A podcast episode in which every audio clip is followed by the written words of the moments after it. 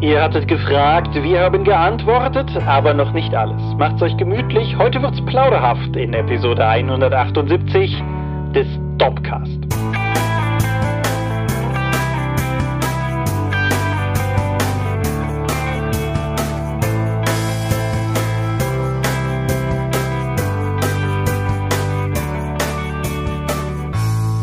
Hi und herzlich willkommen zur Episode 178 des Dopcast. Aber mehr haben wir uns heute versammelt, über Dinge zu reden, die mit Rollenspiel zu tun haben. Und wenn ich wir sage, dann meine ich zum einen dich. Michael Skopje-Mingers, guten Abend. Und zum anderen mich, Thomas Michalski. Hi. Und worüber reden wir heute? Uns. Also, wir hatten, ihr habt uns so viel Feedback und so viel Fragen gestellt bei der Jahresumfrage, dass wir das nicht in einer Episode hinbekommen haben und wir haben uns gedacht, bringen wir das doch jetzt mal zu Ende und wir reden weiter über uns. Du stellst mir Fragen und dann quatschen wir darüber. Genau. Und wenn ihr jetzt denkt, oh, das klingt aber nach einer etwas entschleunigten Folge, ja, das ist auch richtig. Ich glaube, wir haben beide eine relativ äh, interessante Woche noch vor uns und dementsprechend ist das, ist das auch insofern ein Kompromiss. Wenn ihr euch wiederum denkt, ah, oh, aber der hatte doch gerade erst eine Umfragefolge, das ist schon wieder zwei Monate her, Leute. Die, die Zeit ist. Ja, es ist Mitte März.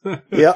Wann auch immer das passiert ist. Äh, großteilig im Februar, glaube ich. Aber auf jeden Fall, hier sind wir und hier reden wir über Dinge, beispielsweise über Feedback, was ich gerade gar nicht offen habe. Ist dir beim Feedback etwas ins Auge gefallen, ins Auge gesprungen? Wozu? Nein, das hast du alles schon beantwortet. Jedes Mal dasselbe mit mir und meinen Antworten. Ja, du hast offensichtlich noch zu viel Zeit. Möglich. Vielleicht ist es auch so eine Art Kompensationsverhalten. Wer weiß das denn schon? Aha. Aber auf jeden Fall, ja, wenn euch das interessiert, es waren auf jeden Fall wieder interessante Kommentare da. Das möchte ich an dieser Stelle dadurch jetzt nicht kleinreden. Guckt ruhig mal drüber. Es gab auch mehrfach den Hinweis noch auf Spiele, die ja auch irgendwas mit, also es ging letztes Mal um Housing, um das spielfokussierte Ausnutzen einer Wohnsituation der Charaktere. Und es haben noch diverse Leute auf Spiele hingewiesen, wo es sowas auch drin gäbe. Und ich hatte mhm. dann durchaus auch nochmal meinerseits darauf hingewiesen, dass es also zumindest aus meiner persönlichen Sicht noch einen Unterschied gibt, ob das etwas ist, was in einem Spiel vorkommt oder etwas ist, wo das Spiel erkennbar tatsächlich auch Seiten ein Teil des Spiels ist. Also genau, genau. Klar, viele Kompendien haben ja da noch extra Regeln für irgendetwas drin, aber das würdest du halt nicht als Teil des Spiels nehmen, sondern es gibt halt Belagerungsregeln, weil es Belagerungsregeln in einem Rollenspiel geben muss, aber das sind halt dann keine Teile des Spiels und so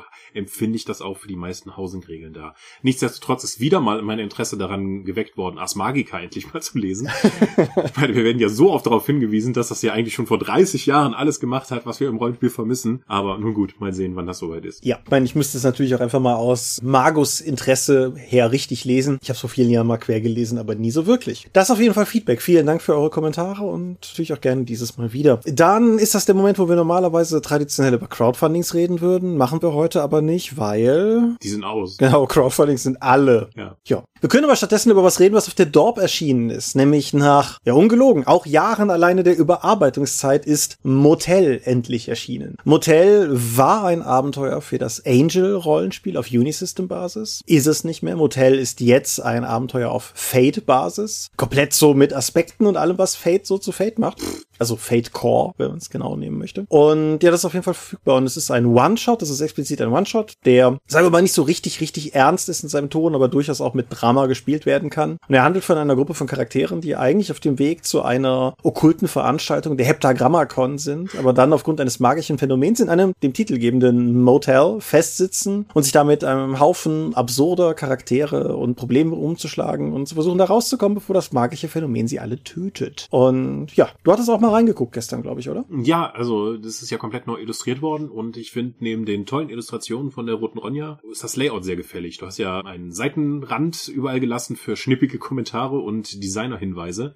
Und ich denke, das ist schon sehr hilfreich. Ja, schnippige Kommentare, Designerhinweise und die Aspekte tatsächlich, die zu bestimmten Szenen gehören, was ich einfach auch von, von der Nutzbarkeit her eine gute Idee fand, weil wenn du dann nochmal, wenn du damit arbeitest sozusagen und einfach nur die Aspekte nochmal durchgucken willst, sind die dadurch halt herausgehoben, ohne dass man sie jetzt im Text irgendwie hätte fett machen müssen oder irgendwas in der Art halt. Mhm.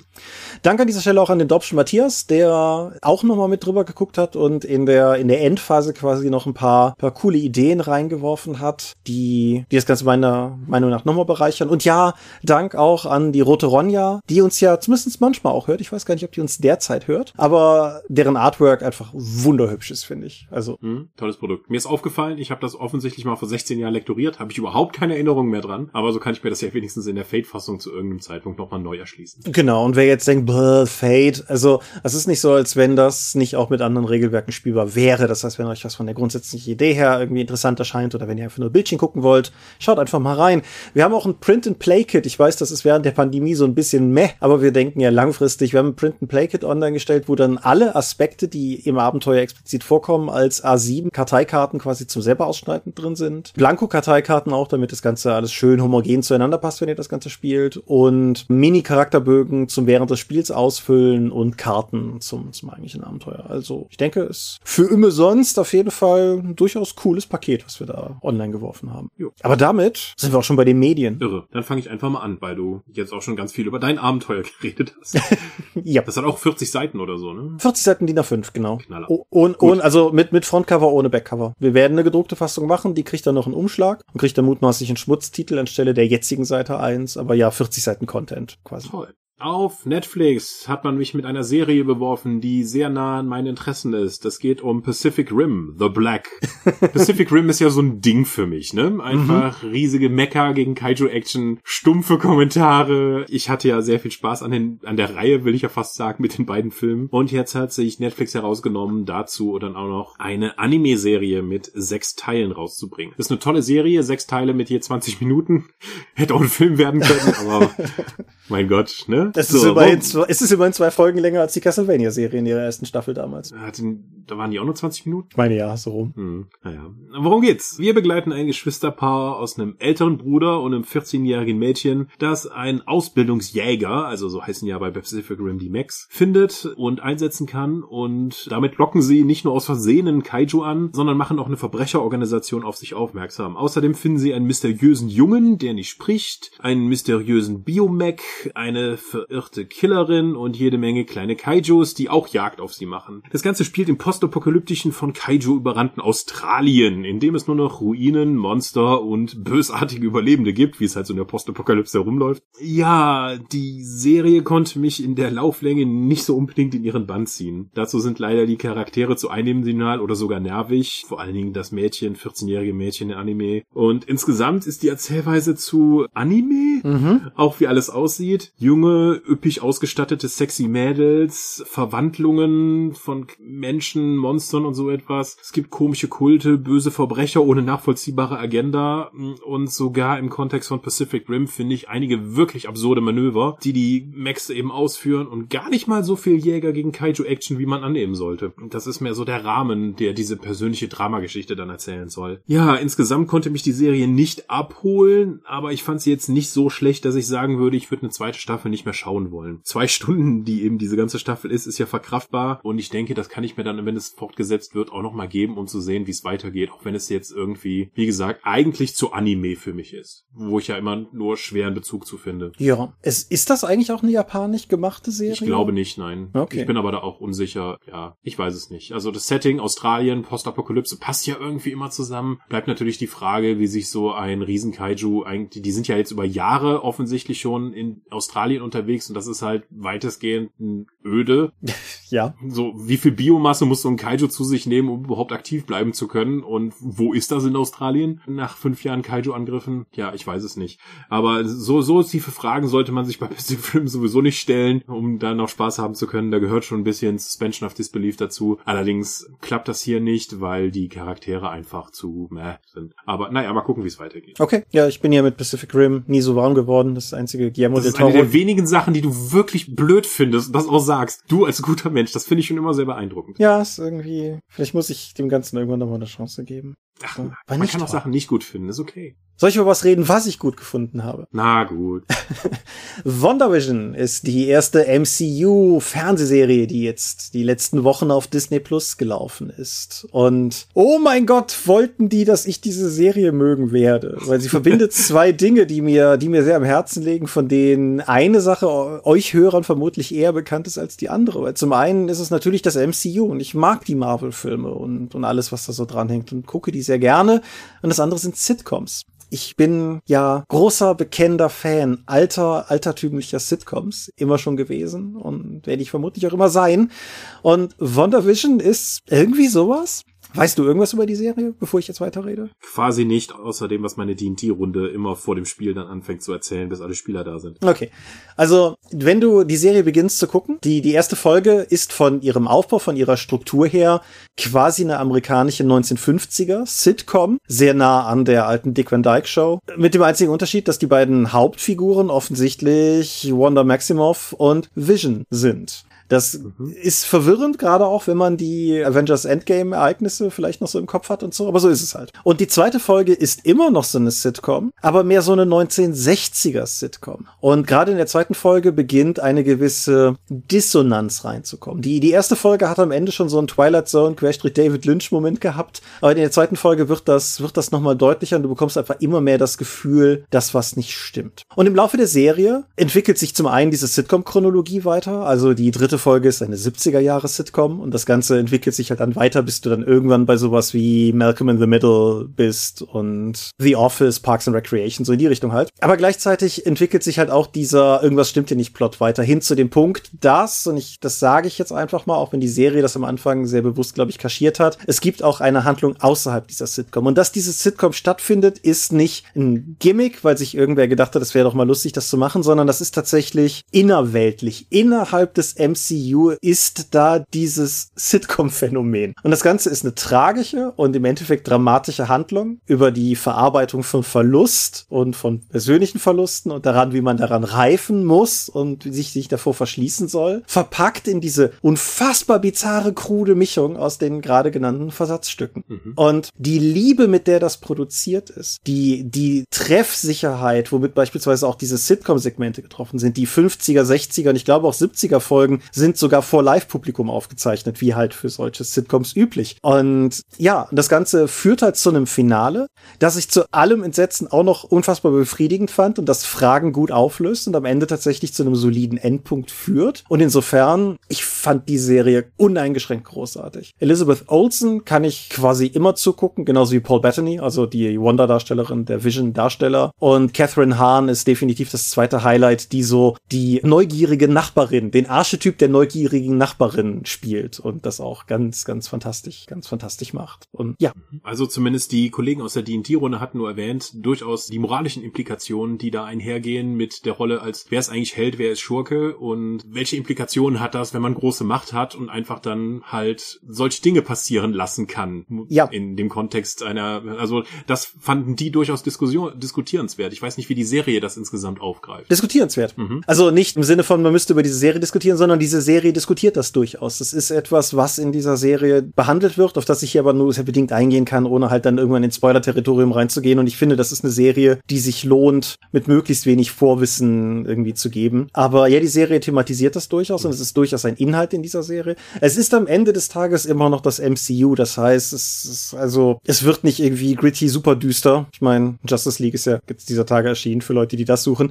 Aber es ist schon durchaus Thema. Es wird thematisiert und ich denke, es wird auch noch weiteren, weiteren Fallout über die Serie hinaus haben. Wanda ist ja auch im nächsten Doctor Strange Film mit drin und der nächste Doctor Strange Film ist Doctor Strange in the Multiverse of Madness. Also ich denke, ich denke, da kommt noch was. Und ja, also wie gesagt, ist eine sehr interessante Serie. Und ja, es sind rein auch tatsächlich philosophisch eine Menge interessanter Sachen drin. Also in einem dramatischen, intensiven Kampfmoment halten zwei Charaktere inne, um das philosophische Modell des Schiffs des Theseus durchzudiskutieren. Und das ist natürlich der Moment, wo der Philosophiestudent auf der Couch sitzt und sich denkt, hervorragend. Aber ja, das ist. Wie ja. firm musst du mit Marvel-Charakteren beziehungsweise dem Marvel Cinematic Universe sein, um da wirklich Sachen mitbekommen zu können? Ich denke, du musst sie nicht alle gesehen haben. Ich würde empfehlen, Age of Ultron, Civil War und die beiden finalen Avengers-Dinger, also Infinity War und Endgame. Das sind, denke ich, die, auf die explizit Bezug genommen wird. Und Captain Marvel. Die musst du nicht vorwärts und rückwärts sprechen können. Es reicht durchaus, die gesehen zu haben. Und für Leute, die die Dinger irgendwann mal gesehen haben, aber sich nicht mehr wirklich erinnern, Disney Plus hat eine andere Serie, in Anführungsstrichen online, die heißt irgendwie Marvel Legends und die hat einfach so vier bis siebenminütige Folgen, wo die einfach Charaktere nochmal vorgestellt werden, für den Fall, dass du in der Zwischenzeit vergessen hast, wer. Äh, Ist ja schon ein paar Jahre aktiv. Ja, und, ähm, aber ja, diese Serie profitiert profitiert durchaus davon, wenn man dem MCU bis jetzt gefolgt ist. Wenn man noch nie was vom MCU gesehen hat, ist das vermutlich nicht der beste Punkt, um einzusteigen. Okay. Aber wenn ihr es sehen könnt, habt ihr ja auch Disney Plus und wenn ihr Disney Plus habt, könnt ihr einfach alles gucken. Insofern. Ja. ja. So, Ich habe letztes Jahr noch etwas gemacht, was ich schon lange Jahre machen wollte, aber ich habe mich endlich dazu durchgerungen. Ich weiß nicht mehr genau, was die Initialzündung war, aber ich habe endlich mal Fight Club gelesen. Mhm. Fight Club, der Film, ist halt seit 20 Jahren einer meiner Lieblingsfilme, den ich auch versuche, mindestens einmal pro Jahr zu sehen, um dann zu schauen, in welcher Position bin ich in meinem Leben und was kann ich jetzt aus diesem Film ziehen. Und äh, ich dachte, alle Leute erzählen immer wieder, ach, der, das Buch, das ist ja schon ein bisschen anders. Gebe ich mir das doch einfach mal. Und meine Güte, ich glaube, das ist das wütendste und punkigste Buch, was ich seit Snow Crash gelesen habe. Weil dir brüllt ja quasi von jeder Seite so eine punkige Gegenkulturattitüde und eine Wut und eine Geschwindigkeit und eine Nonkonformität entgegen, dass es einfach nur ein wahnsinnig faszinierendes Stück Literatur alleine nur deswegen ist. Mhm. Ich weiß gar nicht, ob wir jetzt noch eine Inhaltsangabe für Fight Club machen müssen, weil zumindest in meinem Umfeld und auch für mein persönliches Weltbild ist es halt total wichtiges Buch oder ein total wichtiger Film, den ich einfach schon als gegeben voraussetze. Aber ich gerät einfach mal darüber. Ein Angestellter einer Autofirma trifft in seinem langweiligen und bedeutungslosen Leben, wo er unter Schlaflosigkeit leidet und die einzige Freude, die er noch hat, ist in Selbsthilfegruppen aufzutreten und dann so zu tun, als hätte er irgendwelche schrecklichen Krankheiten, um überhaupt noch was fühlen zu können. Trifft dann auf Tyler Durden, ein super Typ. Und er liegt ihn dessen Charisma und dessen Einflussnahme immer mehr, bis es, bis sie irgendwann anfangen, so eine Art amerikanische Terrormiliz zu bauen, die gegen das Establishment vorgehen möchte. Ja, ich denke, das ist eine akkurate Bezeichnung als Terrormiliz. Das mhm. 2021 vielleicht noch viel mehr als 99, als der Film rauskam oder wann auch immer das Buch nochmal war. Mhm. Und ja, es gibt ein paar Unterschiede zwischen dem Buch und dem Film. Zum einen, das Buch hat tatsächlich eine viel stärkere homoerotische Beziehung zwischen unserem Ich-Erzähler und Tyler Durden. Alleine wie sie sich treffen. Im Film treffen sie sich zum ersten Mal im Flugzeug, sitzen nebeneinander und reden miteinander. Im Buch treffen sie sich an einem Nacktstrand, wo der Ich-Erzähler Tyler Durden halt irgendwie bewundert, was er da tut und total von seinem Wesen fasziniert ist und seinem Aussehen. Warum heißt das ganze Ding Fight Club? Sie beschließen einfach mal abends sich zu prügeln und es kommen immer mehr Leute dazu und weil das so wahrhaftig und ehrlich und einfach so ein Ausbruch aus der Normalität ist, dass sie das einfach total toll finden und darüber bauen sie dann verschiedene Gruppen auf und dann schlussendlich auch diese Terrormiliz. Zudem, der Film ist ein bisschen, was die, was die Ziele dieser Terrormiliz angeht, ein bisschen weichgespülter als das Buch mhm. und im Buch sind sie nicht so erfolgreich. Da scheitern sie auch viel stärker, als das im Film der Fall ist. Ist ja auch ein sehr lehrreiches Buch, ne? Also falls du schon immer mal wissen wolltest, wie du aus dem Röhrenmonitor eine Bombe baust, dann ja. Hm. Diese sprunghafte Erzählweise ist super faszinierend in dem Buch, weil ich hatte schon erwähnt, es ist halt ein sehr punkiges, sehr unkonventionelles, sehr wütendes, wütendes, wütendes Buch über das Establishment. Und das geht, glaube ich, von Zeile zu Zeile, von Seite zu Seite immer weiter. Und das fügt einen solchen Sog auch in der Schriftform auf mich aus. Und ich finde es faszinierend, wenn ich da nochmal nachschaue. Der Film ist ja nun auch unkonventionell gefilmt. Immer wieder mit Traumsequenzen, mit eingeblendeten Sachen, mit Dialogen, die direkt in die Kamera gesprochen werden, die einfach surreal sind. Und das fängt die ganze Thema und die Stimmung des Buches so gut ein. Das kann ich jetzt erst wirklich zu wertschätzen, nachdem ich das Buch gelesen habe. Ich fand den Film immer toll, aber nachdem ich das Buch gelesen habe, kann ich den Film noch mehr wertschätzen, würde ich sagen. Also super interessantes Ergebnis und Erlebnis. Also kann ich jedem nur empfehlen, der sich für sowas ungefähr empfänglich äh, ist oder mal was außer der Spur lesen möchte. Das Buch hat auch einige Schwächen gegenüber dem Film, finde ich. Es gibt im Buch gibt es den Charakter des Automechanikers, der da irgendwie ab und zu mal erwähnt wird. Der wird im Film dann mit Tyler Durden da noch dargestellt. Ah, richtig, ja. Der einfach ein paar dessen Dialoge übernimmt, was wesentlich besser vom ganzen Fluss funktioniert. Der Love Interest funktioniert im Buch und im Film ein bisschen anders, den es da noch gibt. Aber insgesamt ist es halt ein Buch voller Männlichkeit und der und dem Status von einem Mann in einer Gesellschaft, in der Männlichkeit eigentlich gar nicht mehr so gefragt ist, wie es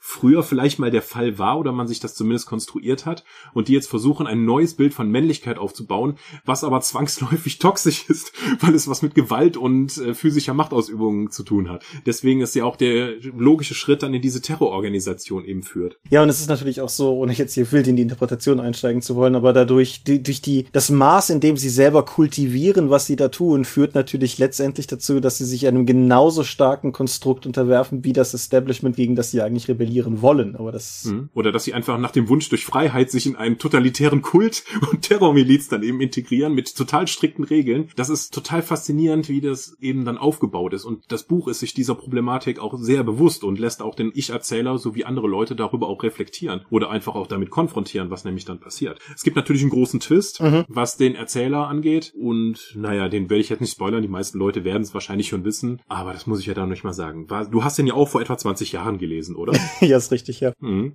Ja, lohnt sich vielleicht jetzt nochmal den zur Hand zu nehmen, jetzt so mit 20 Jahren mehr Erfahrung und nicht mehr wütender Teenager zu sein. Was meine Fassung, ich habe ein E-Book gekauft, deine alten Fassung voraus hat, ist einfach die Retrospektive, die der Autor dann nochmal fassen kann, nachdem das Buch zum Erfolg wurde, was es am Anfang überhaupt nicht war, nachdem der Film erschienen ist, wo er auf jede Menge Touren war, um das Buch vorzustellen und was ihm Leute dann gesagt haben. Guerilla Kellner, die halt schreckliche Dinge mit dem Essen der Leute machen und das, wie es im Roman dargestellt wurde, dann auch wirklich dann getan haben oder meinten, das haben wir schon immer so getan und ich fühle mich total davon abgeholt. Einer der Kellner hat wohl erwähnt, äh, so, es gibt drei Instanzen, an denen Margaret Thatcher mein Sperma gegessen hat und sie wusste nichts davon. Und ich denke so, huch, das ist nicht das, was du auf einer Signiertour hören möchtest von einem Kellner.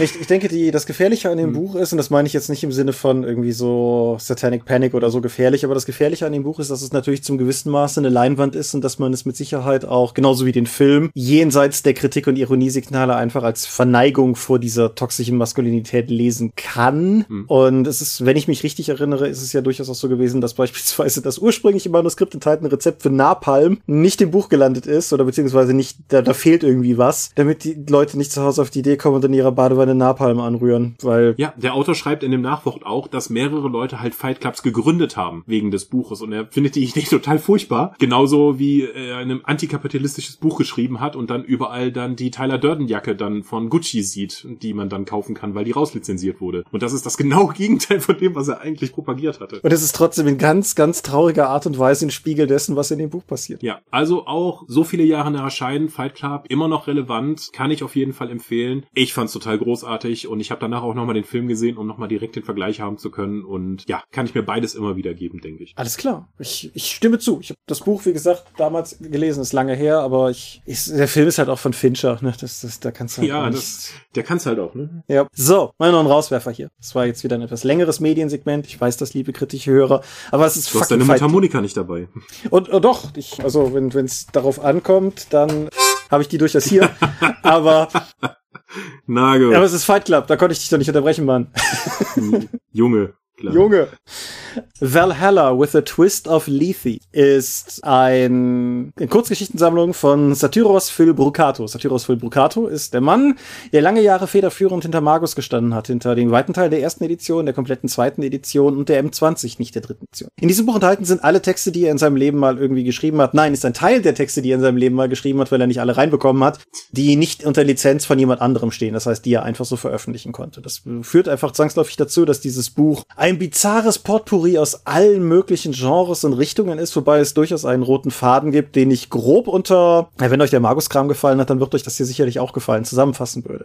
Es ist sehr stark von so einer gewissen Hippie-New Age-Ästhetik geprägt, immer wieder. Die, die, wenn, wenn Leute barfuß laufen, sind es auf jeden Fall die Guten, das habe ich herausgefunden. Es sind ein paar Geschichten drin, die die es sind ein paar Geschichten drin, die ganz klar aus dieser dieser mystischen Richtung kommen. Es gibt eine sehr coole Geschichte über eine irgendeine Mischung aus imaginärem Freund und durch Träume zum Leben geschaffenen Feenwesen. Die fand ich ganz ganz großartig. Die viele viele schöne Ideen drin. Ein paar Sachen sind auch mehr so Vignetten, einfach nur so zwei drei Seiten, so ein Stimmungsbild oder so eine einzelne Szene oder so. Die meisten haben ein übernatürliches Element, aber nicht alle würde ich jetzt per se als Fantastik einordnen, sondern manche haben das halt auch einfach nur mit drin. Es gibt eine relativ coole Geschichte über einen Anwalt, der einen Pakt mit dem Teufel geschlossen hat und anschließend versucht, also es ist kein Teufel, aber der im metaphorischen Sinne einen Pakt mit dem Teufel mit einer übernatürlichen Gestalt geschlossen hat und danach halt versucht, wie so ein Anwalt das halt so tut, nach Loopholes im Vertrag zu suchen. Das fand ich auch eine ziemlich coole Idee. Es gibt ein paar Geschichten, die tatsächlich eher so aus so einer, so einer Rockmusik-Ecke kommen. Brocato hat ja auch Power Chords, Music, Magic und Urban Fantasy, das Rollenspiel gemacht das ist jetzt alles nicht so meine Ecke. Die titelgebende Geschichte, Valhalla with a Twist of Lethe, erzählt davon, wie Thor versucht, Rockmusiker zu werden. Aber weil Götter unsterblich sind und deshalb die Angst vor dem Tod nicht kennen, können sie Rock nicht fühlen. So, okay.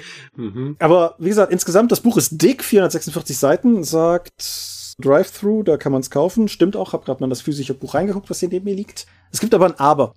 Nach ungefähr 300 dieser 440 Seiten war ich an dem Punkt, oder 350 von 450 Seiten, war ich an dem Punkt, wo ich gesagt hätte, ja, gut, kauft euch das auf jeden Fall, wenn ihr Spaß an sowas habt. Er schreibt sehr gut, das stimmt auch auf jeden Fall, und es äh, sind viele schöne Ideen drin, kann man mir sicher auch was für heimliche Urban Fantasy Runden oder so draus ausschlachten, alles kein Ding. Ich habe ein ausgeprägteres Problem mit der letzten Geschichte in diesem Buch, die dann leider auch direkt 100 Seiten lang ist. Ich würde sie jetzt mal möglichst jugendfrei als wer Delfin Romantasy einordnen. okay. Das war wirklich nicht für mich. Also, ich habe ja kein Problem mit, mit anrüchigen Themen in meiner Literatur oder so, aber ich fand die halt auch wirklich einfach nicht gut. Also weder kann ich mich da irgendwie reinversetzen, noch fand ich die Art und Weise, wie gerade das, das anrüchige Subject Matters irgendwie behandelt wurde, konnte mich irgendwie abholen. Und wer Delfine wirklich?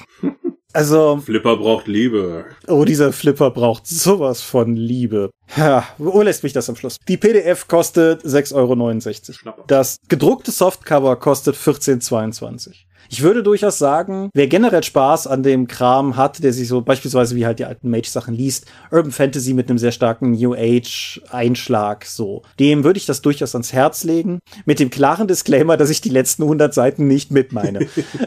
ich habe es zu Ende gelesen, weil ich im Dropcast drüber reden wollte. Ich glaube, wenn ich das nicht im Hinterkopf gehabt hätte, hätte ich die letzte Geschichte auch einfach nicht ausgelesen. Es ist eine sehr zwiespältige Sache. Also, man kriegt eine Menge Buch. Ich habe es auch gerne, wie gesagt, gelesen, bis auf dieses letzte Ding. Aber dieses letzte Ding ist halt leider auch noch so lang. Deshalb Valhalla with a Twist of Lethe. Ich hoffe, ihr habt eine grobe Idee durch das, was ich beschrieben habe. Ich möchte da jetzt keine Daumen hoch, Daumen runter Empfehlung zu geben. It's a thing. Kann man, kann man, kann man konsumieren. Ich bin mir nicht sicher, ob man muss. Okay. Das hast du nicht kommen sehen, oder? Nee. Ich auch nicht. Ich habe mich am Wochenende über so Omegaverse informiert, aber nee, ich, da wurde Shapeshifter Romantasy auch erwähnt, aber nee, Delfine? Puh.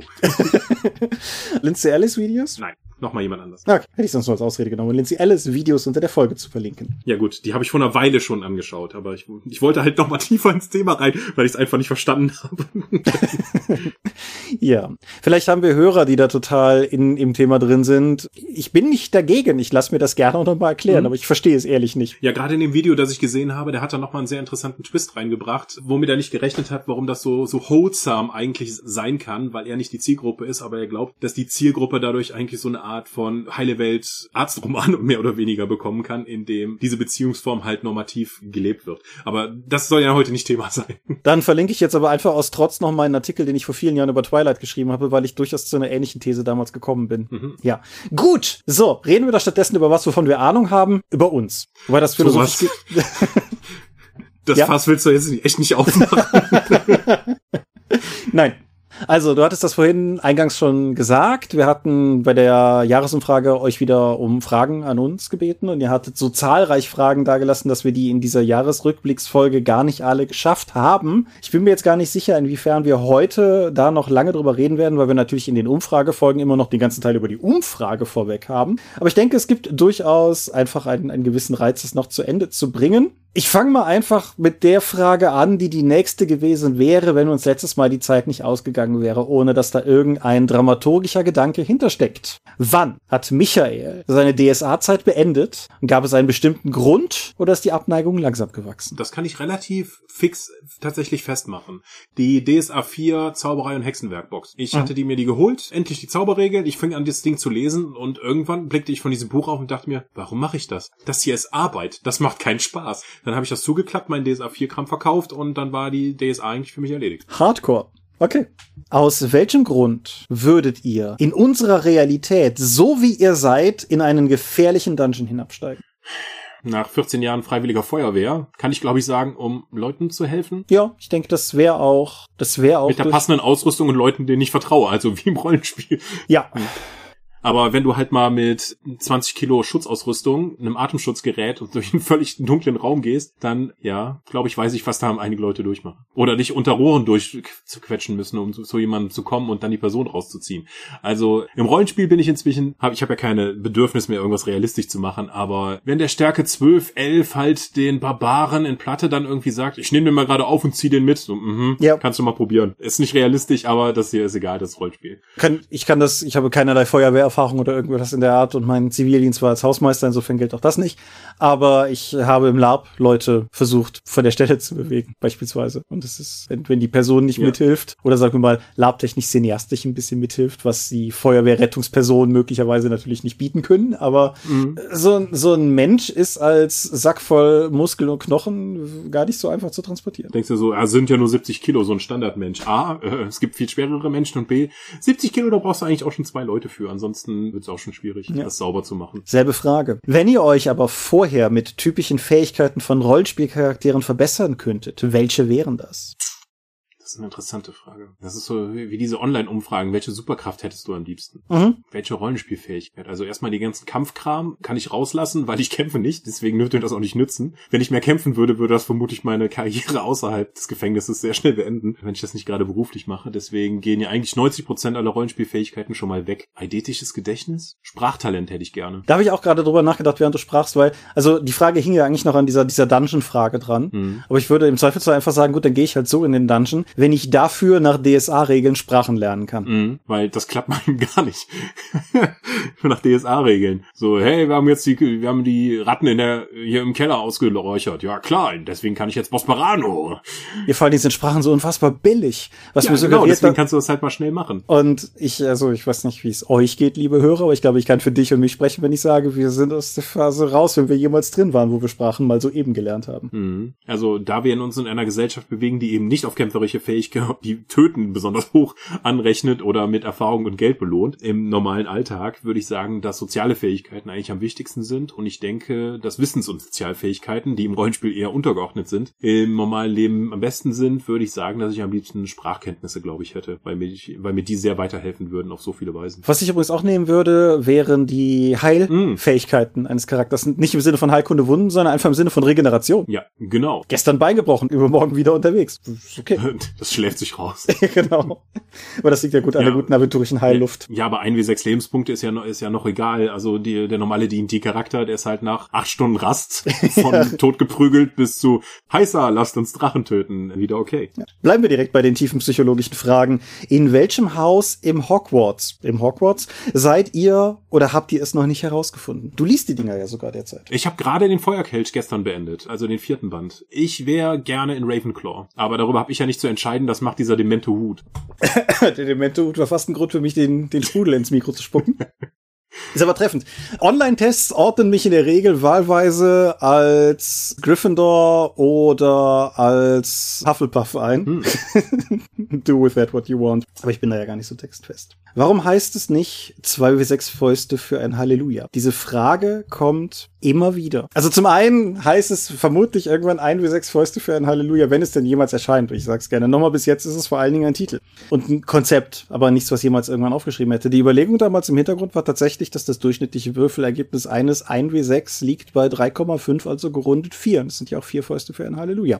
Das scheint offensichtlich niemand so zu sehen außer mir. Deshalb wird man vielleicht über die Anzahl der W6 im Titel nochmal diskutieren müssen. Aber so kam das. Bricht damit nicht das Regelsystem zusammen, wenn man plötzlich zwei W6 hat? Es wird ohnehin nicht dasselbe Regelwerk verwenden können, wie die 1 W6 Freunde es verwenden. Es ist, klaut im Prinzip nur so ein bisschen das, das Titelschema, weil das 1 W6 Freunde Regelwerk meiner Meinung nach einfach nicht dahin skalierbar ist, dass es sowas mhm. wie spaßige Bud Spencer und Terence Hill Action abdeckt. Dann benutzt einfach das Feng Shui Regelwerk oder so. Du hast einen fixen Wert und dann einen schwarzen und einen weißen W6 und einer zieht ab und der andere addiert auf und dann verrechnen die sich miteinander. Das ist eine Option. Ich habe auch mal mit dem Regelwerk geliebäugelt die, das, das, dieses narrative Earthbound-Ding, was von Carsten Damm und Co. noch gemacht wurde, das mhm. verwendet ja diese Fu-Engine. Ja, genau. Bisschen unglücklich vielleicht als Akronym, ja. aber äh. ja, ja, aber die, die, da könnte ich mir auch durchaus vorstellen, darauf aufzubauen. Aber wie gesagt, das ist, das ist ein Problem von Zukunftstomas. Dementsprechend. Und Zukunftstomas ja. hat schon eine Menge Probleme. das ist richtig. Wahrscheinlich ist es schon tausendmal gefragt haben, woher nehmt ihr die Zeit, so viele Medien zu konsumieren? Das hatten wir letztes Mal schon, oder? Ja, hatten wir, hatten wir mit Sicherheit schon letztes Mal. Ausbleibendes Sozialleben und Single-Dasein. Mhm. Daran anschließend habe ich aber noch eine Frage hier, die tatsächlich sogar in die Kategorie von geht ein bisschen tiefer geht, nämlich habt ihr bei eurem Medienkonsum manchmal das Gefühl, Freizeit einfach nur zu füllen statt zu nutzen? Vereinzelt, wenn ich sonst nichts mit mir anzufangen weiß, möglich, dann habe ich immer noch 270 YouTube-Videos in der Liste, die ich einfach einschalten kann.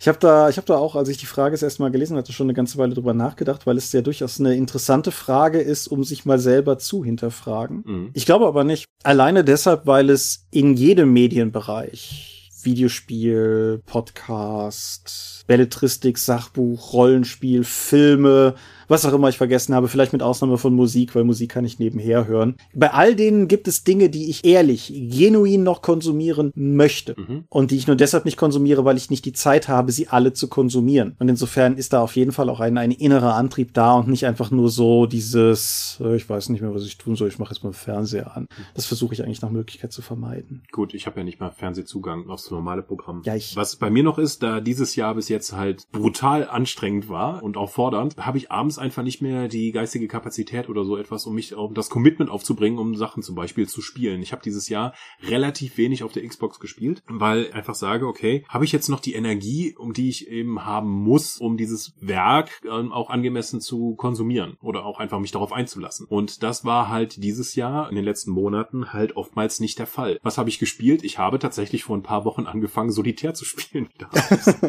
weil das ist einfach so schnell und so wenig Commitment und es ist danach schnell wieder weg, dass das eigentlich für meine aktuelle Situation sehr gut gepasst hat. Ich habe seit letztem Jahr hänge ich an Assassin's Creed Odyssey und ich kann mich einfach noch nicht dazu aufringen, die letzten Missionen zu machen, mhm. weil ich einfach die die Energie nicht mehr habe. Ich habe das aber auch nicht neu, aber ich habe das bei Open World Spielen generell, das ist ja auch der Grund, warum ich den Witcher 3 immer nur im Urlaub spiele, aber womit ich durchaus noch klarkomme, sind sagen wir lineare Erfahrungen. Momentan werden wir mit Sicherheit auch mal drüber sprechen, spiele ich halt Rise of the Tomb Raider und das ist halt ein mega lineares Spiel. So, da kann ich mich einfach auf die nächste Aufgabe konzentrieren, beispielsweise auf diesen Turm klettern. Und das funktioniert. Das kriege ich halt auch hin, wobei ich das auch mehr am Wochenende spiele als unter der Woche, aus ähnlichem Grund, weil ich abends halt auch einfach müde bin. Plus, was natürlich auch dazu kommt, dass ich abends durchaus versuche, zumindest nicht bis tief in die Nacht zu zocken, sondern eher dann am Ende noch was zu lesen oder sowas für, für mehr Schlaf und so, weil mehr Puls heißt weniger Schlaf und so. Ja, also ich versuche auch, da meinen Tag nicht mit einem Monitor zu beenden, sondern eben in einem Buch mhm. oder einem Magazin. Wo kann man sich für die Alters-WG mit euch anmelden? Ich möchte keine WGs. Es gibt eine sehr, sehr, sehr begrenzte Auswahl von Leuten, mit denen ich mir das vorstellen könnte, irgendwann mal, irgendwann, irgendwie so. Aber ich fürchte, ihr, die wenigsten von euch, die das hören, aber die meisten, die, die meisten, die meisten, mit denen ich mir das vorstellen könnte, hören auch den Dopcast, das weiß ich auch. Aber, also, trotzdem, die meisten von euch, die das hören, sind wahrscheinlich nicht Teil auf dieser Liste. Wenn ihr noch nicht mit mir im Schwarzwald wart, sind eure Chancen schlechter. die haben, hm. du hast ja noch 30 Jahre oder so. Weißt du, soll ich mit allen nochmal in Schwarzwald fahren? Ja, genau. ja, ähm, vielleicht kannst du in 30 Jahren, ja, vielleicht kennst du ja dann noch andere Leute als die, mit denen du jetzt in den Schwarzwald fährst. Möglich. Oder hast du schon mit deinem Leben so weit abgeschlossen, dass du sagst, ab jetzt verändert sich nichts mehr? Das wäre traurig. Nee, so, so, das auf keinen Fall. Aber wo wir schon bei Leute kennenlernen sind, wie habt ihr euch gefunden? fragt Teilnehmer 45. Du hast damals diese obskure, hässliche Seite im Internet betrieben, die Ich habe dir einen Leserbrief geschrieben, weil ich dir völlig widersprochen habe zu irgendeinem Rollenspieltheorieartikel oder was, wie man richtig spielt. Dadurch hat sich ein E-Mail-Wechsel etabliert. Dann habe ich Freunde von dir real getroffen in Aachen. Ja, quasi alle Und, meine Freunde außer mich. ja quasi alle aus deiner Rollenspielrunde außer dich. Und dann haben wir uns das erste Mal gesehen in Köln beim Grofer Vortreffen. Also was damals mal das Tanalon war. Richtig, dieser fantastische Abend, wo wir uns massiv, alle massiv in Köln verlaufen haben und am Ende in dieser Schulenkneipe abgestürzt sind, ja. ja. Oh, waren wir jung. Aber ja, das, das, das ist alles korrekt, was du sagst, ja. Bis auf eine Tatsache, es war damals natürlich noch nicht die dorp.de, es war, glaube ich, noch dorp.de.vu, wenn denn überhaupt. Oder es war tatsächlich noch, das hatten wir letztens ja noch, members.aol.com slash tmicha8497 welcome 2. Ja, ich bin bestimmt auf die Dorp über, über den Earthbound Webring oder sowas gekommen, was oh, ja. es halt damals so gab in den ja, um 2000 herum. Die, die alte Dorp war in mehreren Webringen drin, auf jeden Fall. Hm. Wie kommt es, dass der grummelige Thomas und der gut gelaunte, fröhliche Scorps so gut miteinander auskommen. Das ist ja schon spitze. Na, ich denke, es, es hängt zum einen damit zusammen, dass wir uns gut ergänzen mhm. und zum anderen auch Gewohnheit. Ist wahrscheinlich nicht ganz falsch. Ja. Äh, Und vielleicht auch bis zu einer gewissen Menge halt der gegenseitige Respekt für die Position des anderen. Mhm. Zwar auch mit Aufziehen konstant, aber ja, wir, wir können halt gut miteinander. Ja, ist richtig. Und der Teil, der unseren Hörern vielleicht oder vielleicht auch nicht bewusst ist, ist ja, dass zwischen der Phase, über die, in der wir uns heute befinden und über die Phase, über die wir manchmal reden, wo wir uns halt obskur kennengelernt haben, wir dazwischen ja auch mehrere Jahre in Aachen quasi konstant rumgehangen haben, weil wir dasselbe studiert haben, mehr oder weniger und Drei Straßen voneinander entfernt wohnten. genau dieselben Rollenspielrunden hatten und sowas. Insofern, das ist ja, ist ja komplex quasi. Mhm. Aber ja, alles, alles, was du sagst, unterschreibe ich. Ich habe meine Zeile verloren. Wo war ich denn gerade? Welche Rollenspiele spielt ihr aktuell privat? Haben wir ja mehr oder weniger durch die Folge neulich noch abgedeckt, aber Schatten des Dämonenfürsten, D&T 5 und Coyote Trail. Hexen und Wrath and Glory. Was eine obskure Mischung für mich, wenn ich so drüber nachdenke. Na, egal. Und ich spiele den komischen Kram. ja. Dabei bin ich doch eigentlich hier die Mainstream-Schlampe. Thomas, was los? Ja, ich, ich, ich kann das nicht online. Ich muss, ich, ich so. muss Leute wieder an den Tisch kriegen, bevor ich wieder obskuren Kram spielen kann.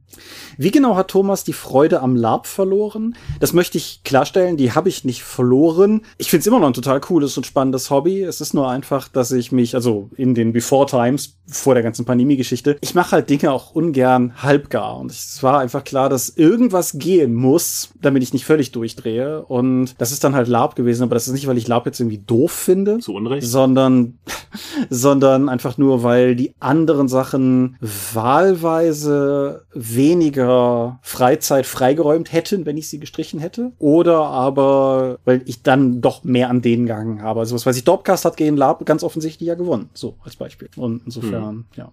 Warum habe ich ihn im Gegensatz zu etlichen Contra-Leuten nie getroffen? Es liegt vermutlich daran, dass ich tatsächlich nur sehr ausgewählt auf externe Cons gegangen bin und meistens eher bei unseren Veranstaltungen hinter den Kulissen anzutreffen war und auch viel vereinsintern gemacht habe. Also Cons für unseren Verein oder Cons von unserem Verein für unseren Verein. Ich bin, ich bin ja nicht so die People Person. Das ist ja, ne? und insofern war das, war das immer so ein Ding. Aber also, wenn, wenn du mal auf irgendeiner der Konrad Tavernen gewesen bist, ist die Wahrscheinlichkeit, dass ich auch da war, relativ hoch gewesen. Zumindest über mehrere Jahre. Wann ist Michael wieder mal beim Magabotato zu hören? Sehr zeitnah. Ich habe vor zwei, drei Wochen erst wieder eine Episode mit denen aufgenommen. Wann die online geht, kann ich aber nicht sagen. Ja, das ist ja tatsächlich sehr zeitnah. Wann kommt das Video? Scorp gegen Thomas. Wie schlägt sich Thomas in einem Tabletop-Spiel? Wir machen keine Videos.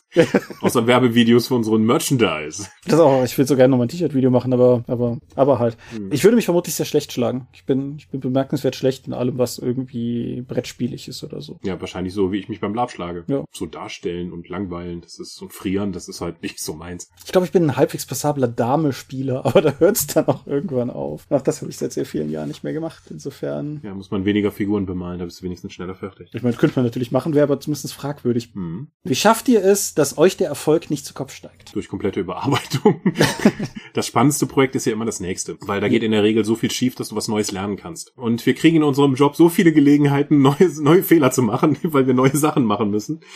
Ja, dass es eigentlich konstant interessant und fordernd bleibt. Auch überfordernd, oftmals. Ja, und ich, es ist so eine zweischneidige Sache, weil wir haben bei der letzten Fragerunde haben wir noch drüber gesprochen, wie unwahrscheinlich unser beruflicher Werdegang eigentlich ist und wie wenig Leute in die Position, in der Position mal waren oder sind, in der wir uns halt befinden. Auf der anderen Seite habe ich das Ganze, ich glaube, ich betrachte das einfach viel zu wenig durch diese Erfolgs- oder Karrierelinse. So, Das ist, glaube ich, auch ganz gesund. ja, das ist, Ja, wie kannst du sagen, so, hast du Spaß an deinem Leben? Hast du, hast du Spaß an deinem Job? Hm? Hast du, kannst du auf die Produkte zurückblicken, die du produziert hast und dann sagen so, okay, da bin ich stolz drauf. Das kann halt genauso für eine Person ein Erfolg sein, wie ein Haus zu haben oder ein tolles Auto oder zweimal im Jahr in den Urlaub zu fliegen. Ja, oder einfach ein gewisses Maß an Selbstzufriedenheit zu erlangen, was ja unabhängig von beiden vorgenannten Dingen der Fall sein kann oder eben nicht. Und ich denke, jeder, jeder von euch, der mich schon mal live irgendwo getroffen hat, wird gemerkt haben, wie unfassbar schlecht ich damit bin, wenn Leute mich quasi wie so einen Prominenten ansprechen. Was nicht heißt, dass ihr das nicht tun dürft. Wenn ihr mich irgendwo seht, sagt gerne Hallo. Ihr müsst halt nur damit leben, dass ich im Investment völlig vercheckt bin, warum das passiert.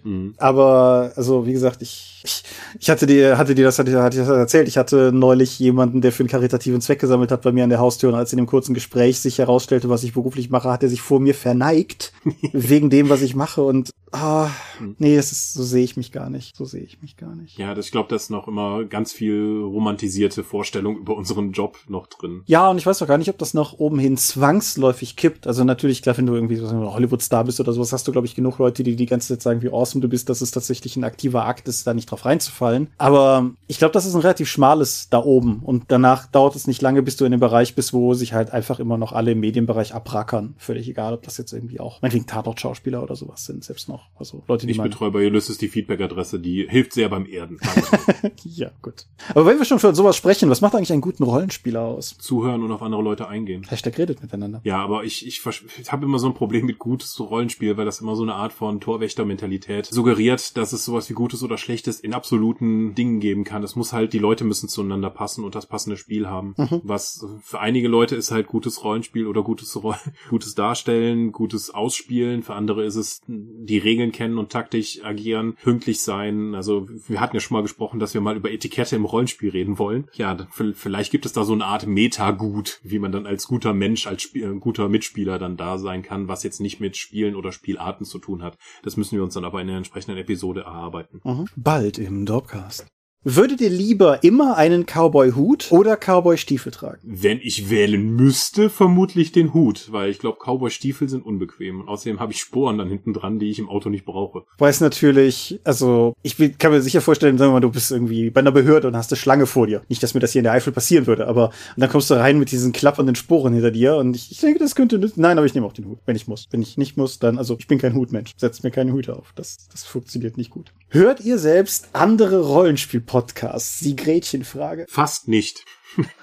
Also jetzt die letzten Monate, wo ich so viel im Lager gearbeitet habe, habe ich tatsächlich eine große Menge an Rollenspiel-Podcasts aufgeholt, die ich eigentlich noch in meiner Liste hatte. Habe ich hier den Dungeon and Dragons Podcast höre ich, den ähm, offiziellen Savage Worlds Podcast höre ich, der vor vier Monaten zum letzten Mal irgendwas online gestellt hat. Ich höre den Ulysses Podcast, der hat ja immerhin ganze fünf Episoden, sechs Episoden jetzt schon rausgebracht in den letzten anderthalb Jahren. Aber Shoutout an unseren Kollegen Johannes. Die Folge von vor ein, zwei Wochen oder sowas fand ich, fand ich wirklich cool. Ja, habe ich ihn sogar gelobt, obwohl es ein DSA-Thema war. Also aus meinem Mund heißt das ja nochmal was Besonderes. Und ansonsten den Eska-Podcast vereinzelt, wenn ich mal wieder wütend werden möchte, oder System Matters vereinzelt, wenn mich das Spiel interessiert, was sie jetzt gerade dann vorstellen in der Reihe. Und den Earthdawn-Podcast von den offiziellen Machern. Ja, also weitestgehend tatsächlich meine Rollenspiel-Podcasts. Höreigenschaften sind eher im amerikanischen Bereich bei den Originalmachern. Auch für Spiele, die ich halt selber spiele oder dann auch als Redakteur tätig war. Also hat es teilweise schon was Berufliches wie auch Privates. Ja. Wie so vieles bei uns. Ist bei mir ähnlich, wobei ich auch tatsächlich ganz wenige da in dem Bereich nur habe, von denen ich sagen würde, dass ich sie wirklich regelmäßig höre. Aber ich habe zum Beispiel immer einen Blick auf den Onyx Path Podcast aus denselben Gründen, weil Magus und ja durchaus auch die anderen X20-Reihen und auch die V5-Sachen, die bei ihnen erscheinen. Dann gibt es Mage the Podcast.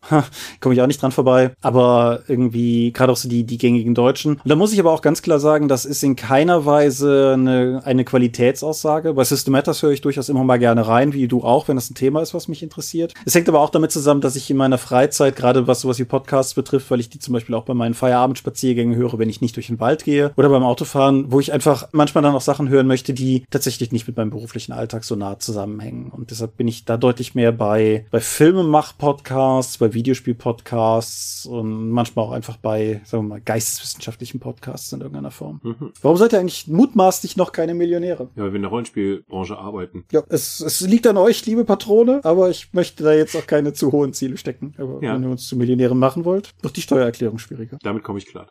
Ist Pizza Hawaii eine legitime Sorte? Ja, Ich bin niemand, der das beurteilen sollte, wie jeder weiß, der mit mir gemeinsam mal Pizza bestellt hat, weil ich immer der bin, der, wenn es die Aktionspizza mit Ente und Rotkohl gibt, auf jeden Fall die bestellt. Also insofern, die letzte Pizza, die ich bestellt habe, war mit Pommes drauf. Von daher, du hast mir, als ich das letzte Mal im Taunus war, hast du mir dieses eine Stück von dieser, dieser Hollandaise-Pizza abgegeben. die Succio Hollandaise Pizza, die großartig ist. Ich bin sicher, wir haben gerade mehrere italienische Zuhörer verloren, aber abgesehen davon, nee, ich, ich habe bis jetzt noch nichts gefunden, was auf dem Teigding nicht irgendwie irgendwie cool wäre. Insofern. Ich bin immer noch enttäuscht gewesen damals bei der Dönerpizza, dass da gar kein so Döner drauf war, aber man, man kann ja, Ja, auch nicht alles man kann sagen. nicht alles haben, aber ich bin kein großer Fan von der Ananaspizza, weil ich das Ananas insgesamt eigentlich zu glibberig finde, aber ja, ich möchte da eigentlich keine Vorschriften machen, was er ist, außer wenn es andere Menschen sind, dann finde ich das glaube ich nicht cool, aber gut, darum geht's glaube ich nicht. Pizza Mensch. Warum heißt es Flunch und nicht Cruff? Cruff wäre so viel geiler, Ausrufezeichen. Man könnte Cruff Beer als Merchandise anbieten. Cruffing betreiben, in Klammern Zeug basteln. Mhm. Dinge wären cruffy. Das hat einen gewissen Klang, doch. Das klingt aber viel härter. Ich finde auch, Flunch hat sowas Versöhnliches. Hm, Crunch, äh, Crunch und Cruffy? Ja. Äh, Cruffy könnte aber ein Hundename sein. Auf jeden Fall. Wenn ich einen Hund kriege, nenne ich den Cruffy. So. Alles klar. Ich erinnere dich daran im Zweifelsfall. Hm. Wie sehr würde sich die Frequenz eures Podcasts und eurer geilen Produkte erhöhen, wenn ihr die in der Medienschau ständig vorgestellten Videospiele einfach streichen würdet? Just saying. Nicht. In Klammern Spaß. Äh, Das würde genau nichts ändern. Yep. Ist ja nicht so, so, ha, wenn ich jetzt keine Unterhaltung in meiner Freizeit mache, könnte ich die ja produktiv nutzen. Ha, ha, ha. nee, wird nicht passieren. Genauso wie ich sage so, hey, ich hätte jetzt aber Zeit, um zu Hause irgendwie Übungen zu machen, anstatt trainieren zu gehen. Nee, mache ich nicht. Quatsch. Das würde ich dann mit anderem Quatsch, wenn ich schon keine Videospiele spiele. ja. Wie lang sind eigentlich Thomas Haare? Ich würde sagen, irgendwas zwischen 20 und 30 Zentimeter auf immer weniger Fläche, wie ich befürchte. Ja, ich, ich trage jetzt auch fast durchgängig eine Basecap mit dem Pokémon-Symbol drauf, weil es wird doch schon ein bisschen kühler oben rum, muss ich sagen, weil nicht mehr so eine dicke Haarschicht da ist. Aber ich gehe auch stramm auf die 40 zu, da kann man auch schon mal Haare verlieren. Dafür wird der Rest grau. Dann, ich habe explizit alle Fragen übersprungen, die was mit Steinen und Gott zu tun haben. Hm. Aber jemand hat gefragt, was Phänomenologie ist. Und ich will ja niemanden hier dumm sterben lassen.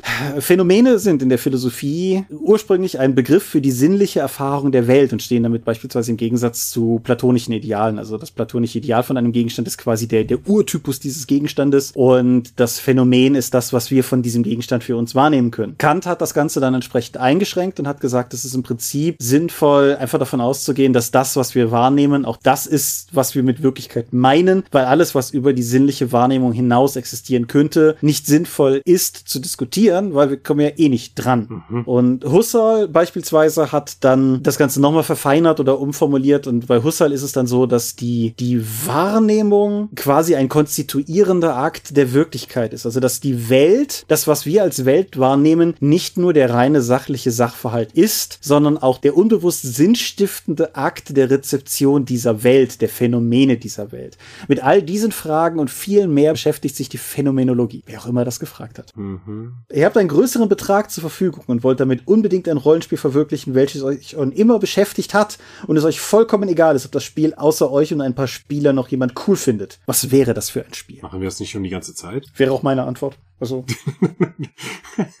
also, also wir haben vielleicht keinen größeren Betrag zur Verfügung, aber spätestens halt durch den Patreon, wo wir in der Lage sind, Künstler anzuhören. Halt, wo wir einfach mal sagen können, wir schmeißen jetzt mal irgendwie ein paar hundert Euro auf ein cooles Cover oder so. Also, Ja. ich bin zufrieden. Ja. Das Einzige, was ich noch machen würde, würde, wenn ich irgendwie die Motivation und Energie hätte, mehrere Savage Worlds Settings schreiben, aber ja, da kann man ja auch über die Dorp machen. Also von daher, Ja. Wie schmeckt die Farbe Blau? ja, Mögt ihr das Meer und die Seefahrt? da habe ich keinen besonderen Bezug zu. Ich mag das Meer sehr gerne. Ich bin nicht gerne drin. Also bin da nicht ungern drin, aber ich bin kein, kein fanatischer Meeresschwimmer oder sowas. Aber Meer gucken bis zum Horizont, Salzwasser riechen und so, alles ziemlich awesome. Ich habe die, ich habe, als ich das erste Mal in Portugal war, eine, eine Fahrt mit einem alten Fischerboot gemacht. Das, also bin mitgefahren. Das war ziemlich awesome. Und viele andere Leute an Bord waren ziemlich grün. Nach im Gesicht ist erstaunlich, was für Gesichtsfarben alles möglich sind. Aber nein, ich bin, ich bin tendenziell eher eine Landrat, aber ich mag das Meer. Also ich könnte mir durchaus vorstellen, am Meer zu wohnen oder sowas. Können wir vielleicht irgendwann, wenn der Klimawandel so weitergeht. Mhm. Wenn Sonntag Wahlen wären, würdet ihr Montag eine Waschmaschine kaufen? Nein, ich habe vor kurzem erst eine gekauft. Ja, meine ist auch noch ein paar Jahre gut, denke ich. So, und als letzter Punkt, das ist gar nicht so sehr eine Frage, aber etwas, was ich nicht ignorieren wollte, war, ich finde es schön zu sehen, querstrich hören, dass ihr beide wieder bei guter Laune seid und mehr Spaß am Leben habt. Gerade bei Michael ist das eine krasse Veränderung, freut mich. Smiley. Danke. Schön. Die letzten drei Monate waren schwer.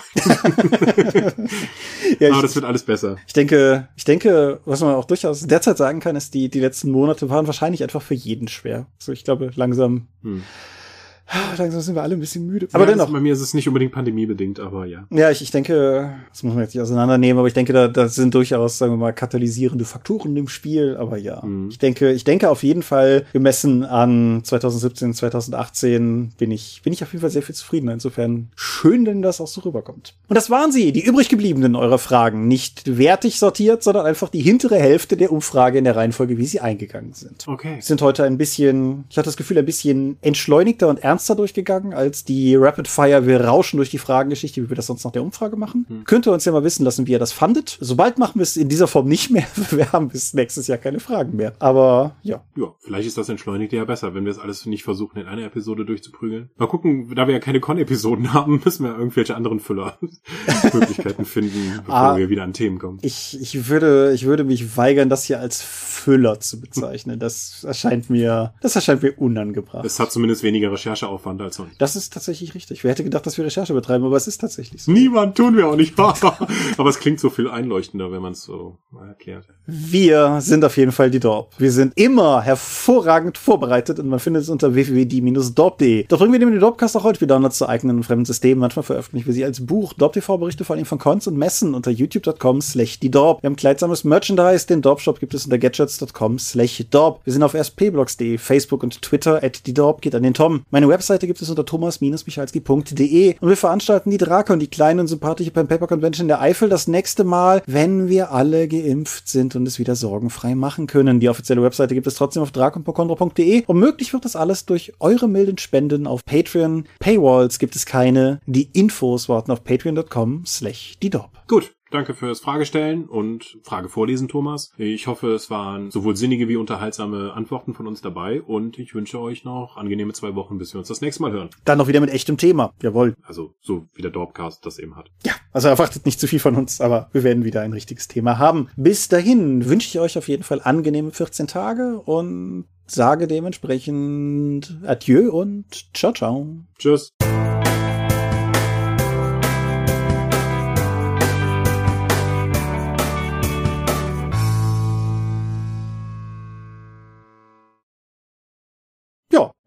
Was eine komische ja, Folge. Eigentlich komisch, wieso? ich find's so ungewohnt, so konversatorisch in so eine Folge reinzugehen. Keine Ahnung. Normalerweise. Ja, eigentlich können wir jetzt auch direkt auf Stopp drücken, weil wir haben ja eh schon die ganze Zeit gequatscht. Aber du wolltest gerade auch noch irgendwas sagen. Ja, genau das. Also das normalerweise würde ich jetzt ja noch, haben wir noch so ein Rauswerferthema und wir haben ja so eine Art philosophischen Treppenwitz da noch, wo wir rausgekriegt haben, dass Treppenwitz ja eigentlich genauso gemeint ist und nicht als Witz.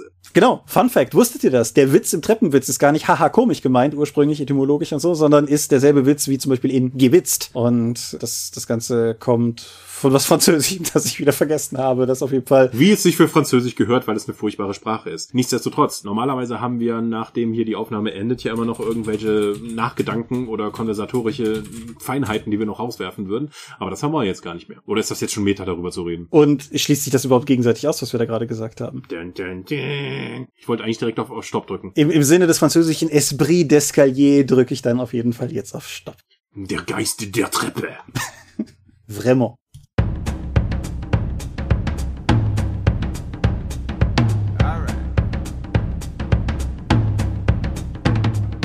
Auch in diesem Monat möchten wir euch an dieser Stelle wieder für eure großzügigen Spenden auf Patreon danken, denn nur durch eure Unterstützung ist dieses Projekt in der heutigen Form möglich.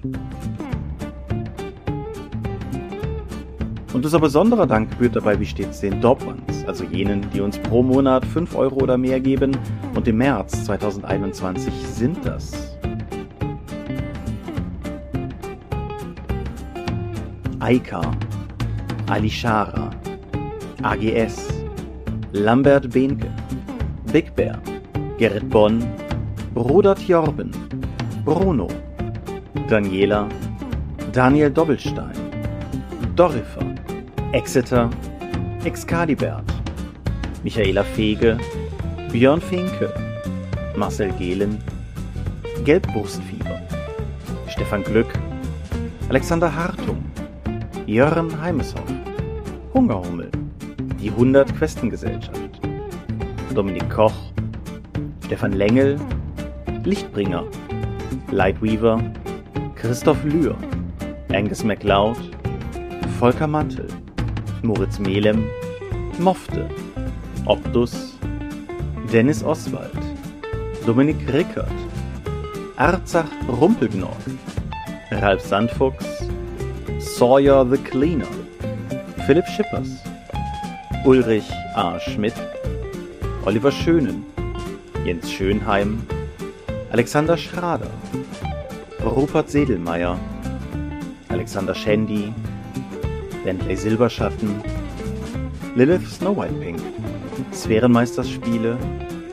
Steffs Kleinkrämerei. Stefan T., Florian Steury, Sven, Technosmurf, Teichdragon, Tellurien, Marius Vogel, Jeremias W., Katharina Wagner, Talian Vertimol, Xeledon und Marco Zimmermann. Danke, dass ihr uns freiwillig ohne Paywall und Auflagen so tatkräftig unterstützt, einfach weil ihr es könnt. Danke.